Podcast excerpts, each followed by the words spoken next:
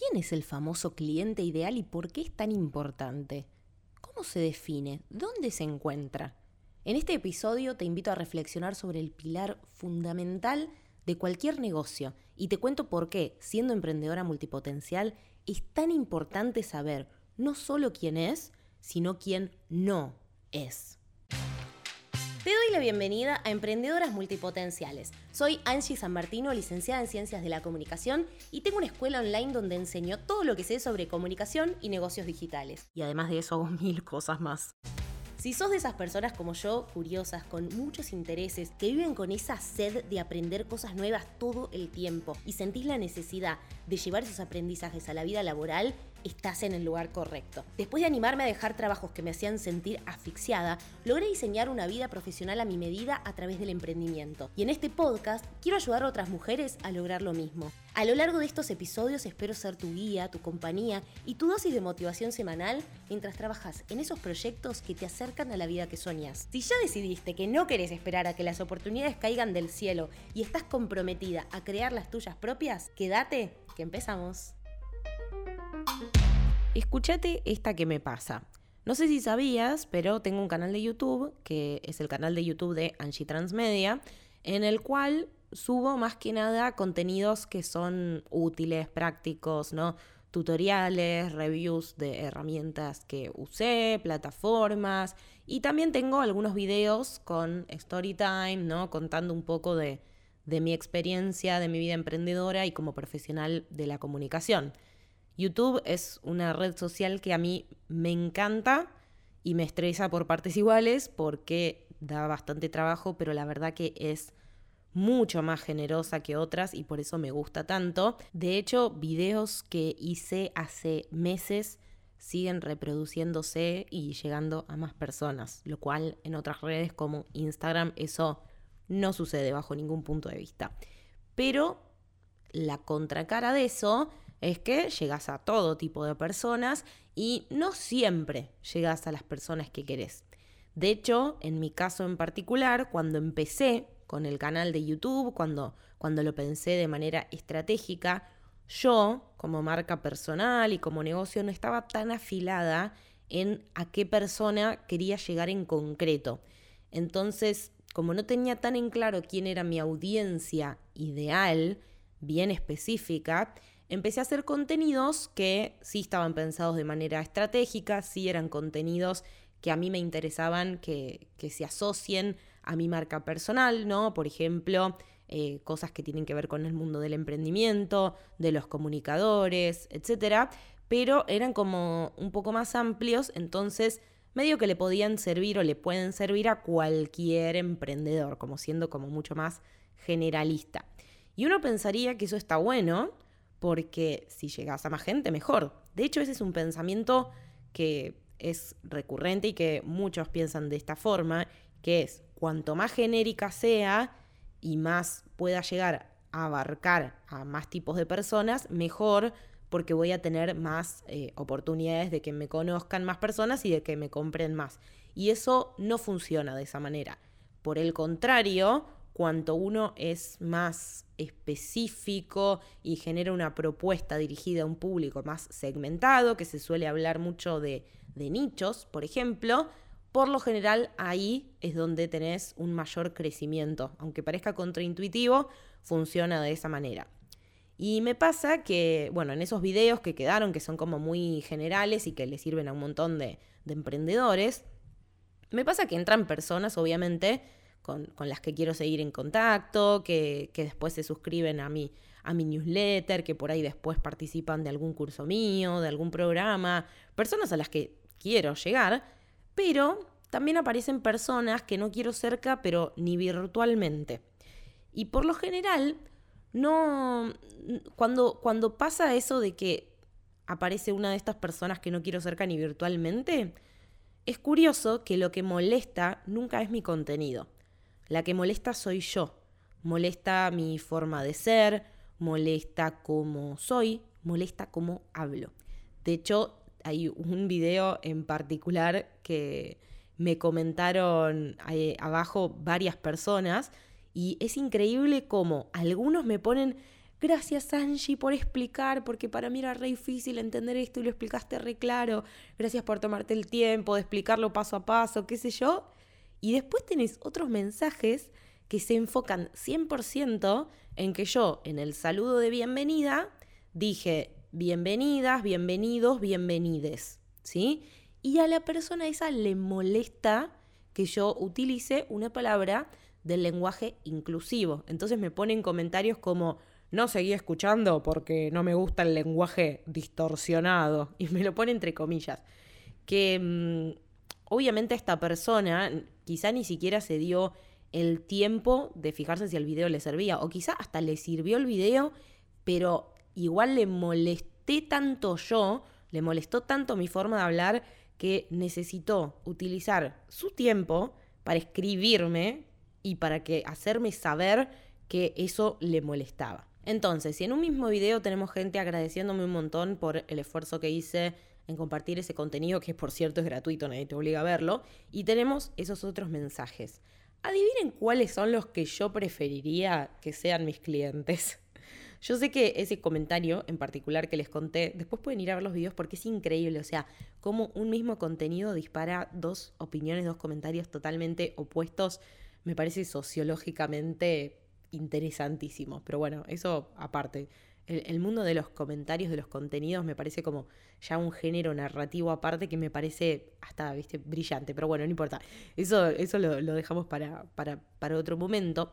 Pero bueno, este comentario en particular yo sé que es de alguien que no solamente no es mi cliente ideal, sino que además tiene una tendencia a ser hater.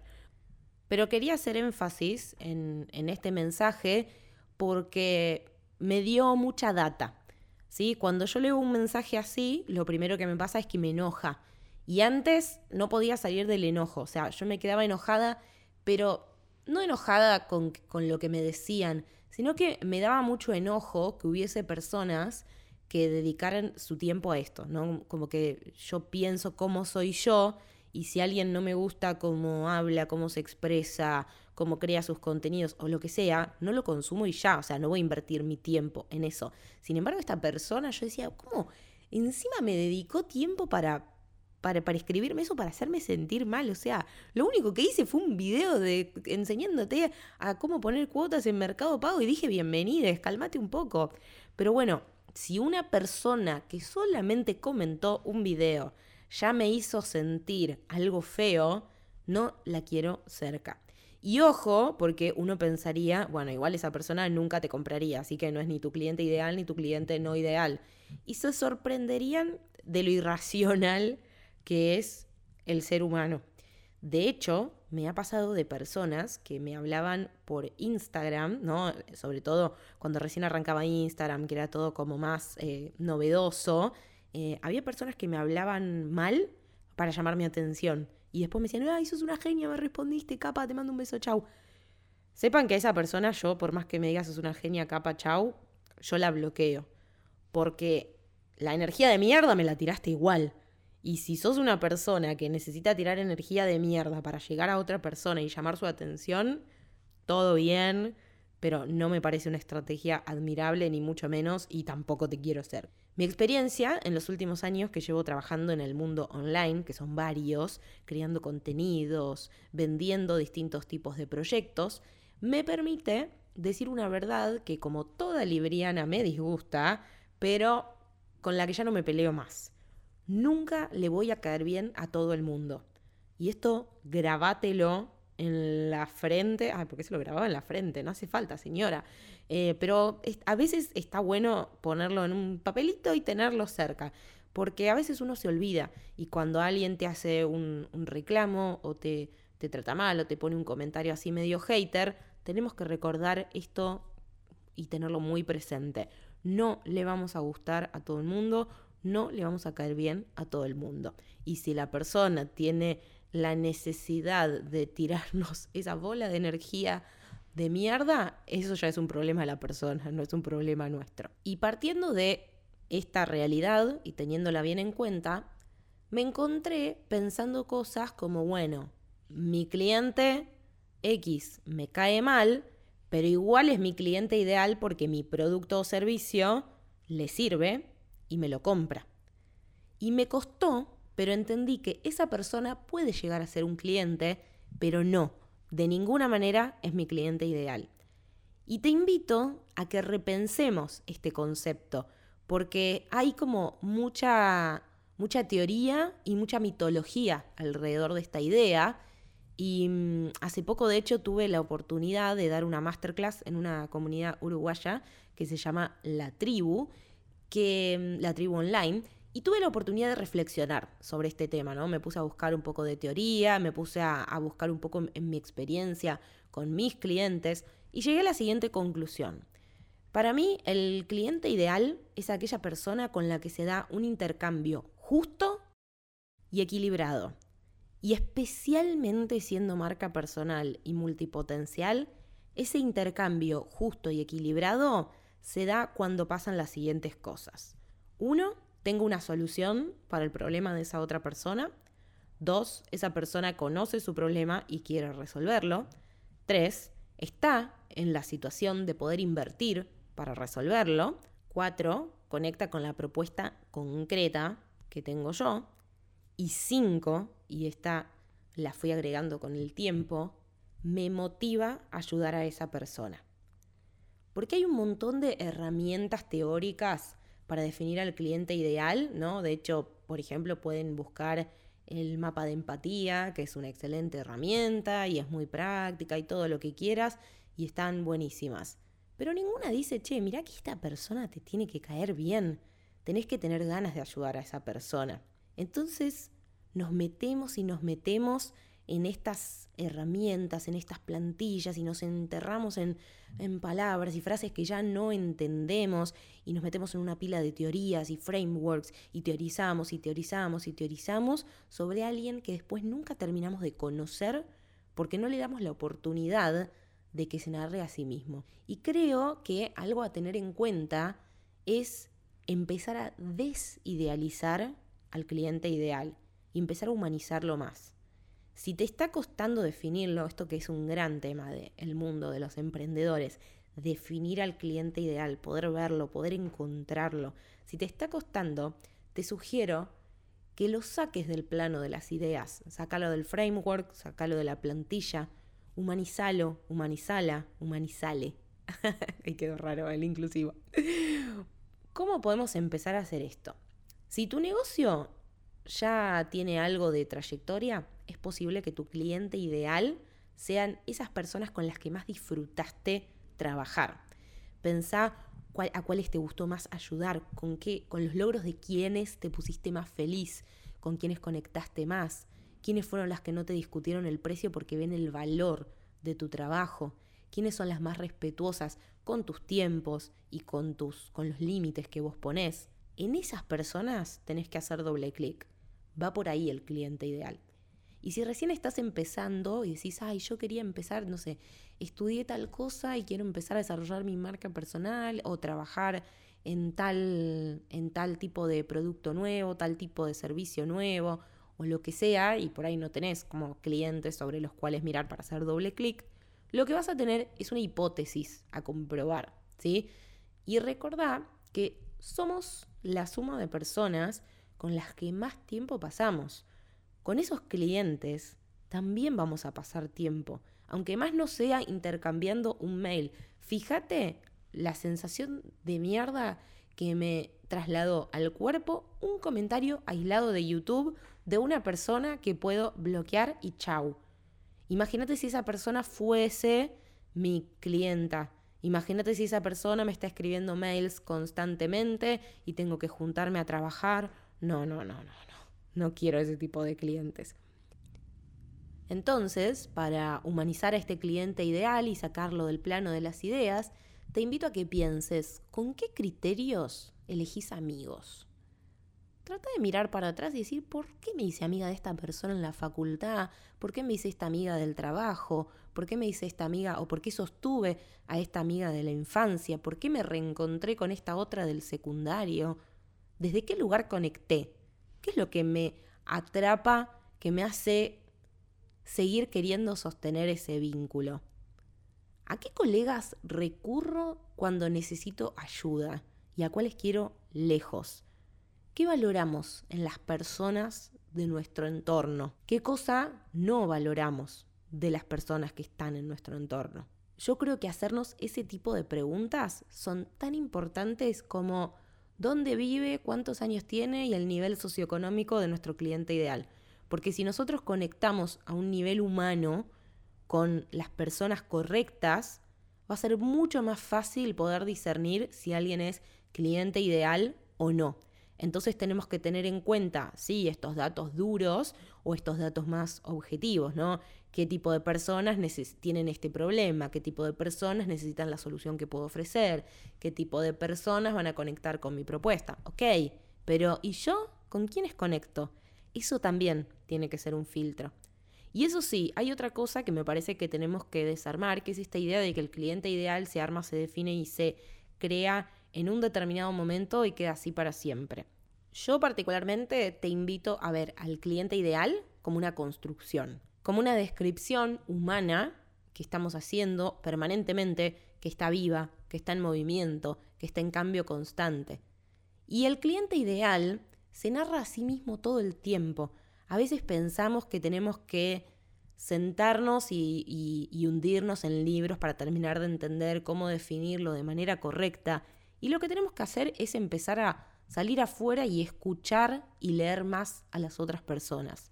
Prestar atención a cómo las personas se narran a sí mismas, cómo nombran sus problemas y sus necesidades, qué hacen con su tiempo. Por ejemplo, si yo veo que esta persona me comentó, no, seguí escuchando tu video porque no me gusta el lenguaje distorsionado.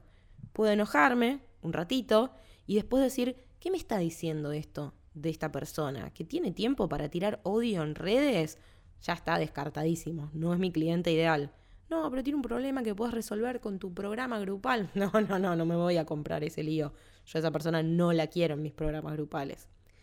¿Por qué creo que siendo emprendedora multipotencial, todo esto que te estoy contando es tan, tan, tan importante? Porque en el transcurso de mis distintos proyectos y mis distintos emprendimientos, descubrí que todo cambia a mi alrededor. Incluso yo que voy cambiando todo el tiempo, yo que soy multipotencial y paso de un proyecto en otro, de una cosa que me motiva en otra, de una pasión en otra. Pero empecé a detectar que hay muchas de las personas que me seguían en un proyecto y después me seguían en otro. Y por ahí arrancaron por hacer un taller de stand-up y ahora hicieron mi programa grupal de tu primer curso online. Y por ahí también detecto que alguien que me, que me había comprado la novela y que me había venido a ver al, al show de stand-up, después es alguien que me contrata para una mentoría unos años después. Entonces, cuando empecé a detectar eso, me voló un poco la cabeza, porque yo venía pensando con esta lógica que hablaba en el, en el episodio anterior, me parece, de que siempre pienso que tengo que quemar las naves, ¿no? Como, bueno, listo, nací con esta maldición de que me gustan un montón de cosas, entonces voy a arrancar con esto que me apasiona y después voy a pasar a lo siguiente y ya, bueno, toda la vida anterior la tiré por la borda porque, bueno, ahora me gusta algo nuevo y quiero ser fiel a mí misma y bla, bla, bla. Pero en realidad, cuando me, me empecé a mirar un poco más hacia adentro, pero también cuando empecé a mirar hacia afuera, me di cuenta que Sí, había muchas personas que solamente les interesaba mi proyecto de El arte de negar y mis novelas de desamor. Pero había un montón de otras personas que conectaban conmigo, no con lo que yo hacía, conmigo. Y eso me pareció como un gran descubrimiento, porque dije, bueno, entonces no es que tengo que quemar las naves en todo momento, tengo que aprender y tener muy, muy, muy, muy claro con qué tipo de personas conecto. Porque si yo tengo eso en claro, no importa cuál sea el siguiente proyecto o si ahora voy a, quédense tranquilos que voy a sostener la escuela por muchísimo tiempo más, pero supongamos que yo quiero hacer la escuela y quiero volver a hacer otro show de stand-up. Bueno, quizá las emprendedoras que me siguen en este podcast tienen ganas de escuchar un show de comedia y de stand-up de Angie hablando de haciendo comedia sobre la vida emprendedora. Esas eran cosas que no entraban en mi cabeza antes. Era como el estándar por un lado y por otro lado a Angie profesional que da clases de marketing y de comunicación y que es mentora y qué sé yo. Y estoy descubriendo que, que puedo ser todo y que no es que solamente puedo ser todo, sino que uno de los hilos, de los puntos en común de todos esos proyectos soy yo. Pero el otro punto en común de todos esos proyectos es que hay un tipo de persona que conecta conmigo, no solamente con lo que yo en concreto tengo para ofrecer en ese momento. Y siento que este aprendizaje es un gran consejo para vos que sos emprendedora multipotencial o que querés autopercibirte como emprendedora multipotencial. Saber con quién sí conectás a un nivel humano y con quién no, siendo marca personal, siendo emprendedora multipotencial, es tan clave como saber qué vende tu negocio.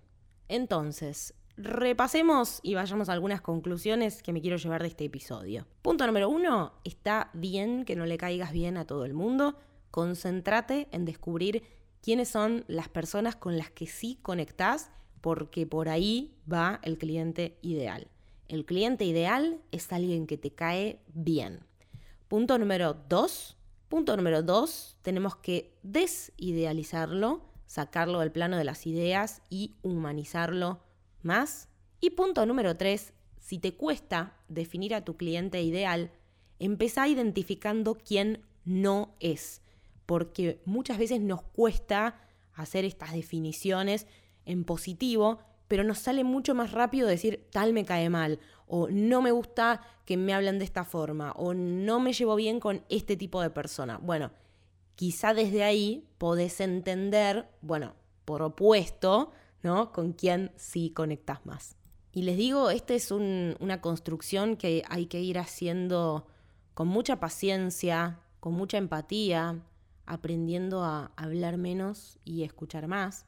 Porque vieron que también en las redes sociales hoy en día, por ejemplo, todo es crear contenido, da contenido de valor, dar, crear, dar, crear, dar, crear. Pero nadie te dice, sentate y escucha con qué palabras te están hablando las personas que te hacen preguntas cómo, cómo nombran esas personas a su problema, qué es lo que te están diciendo que necesitan.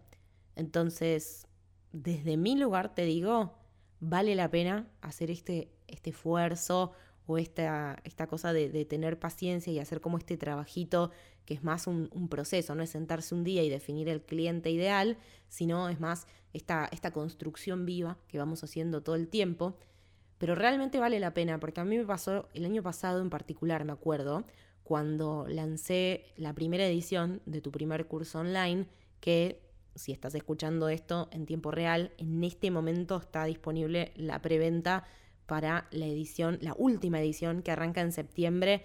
Y si estás con, con la intriga esta de de monetizar tus conocimientos a través de un curso y empezar a meterte en el mundo de los productos digitales para poder vender a todo el mundo, para vender en moneda extranjera, para generar ingresos con un producto de costo muy bajo, por favor, si tenés alguna duda, escribime por mail, escribime por, por, el, por el WhatsApp que les mando siempre en, en los mails, pero escribime porque va a ser la última edición del año y va a estar buenísima, no tengo ninguna duda.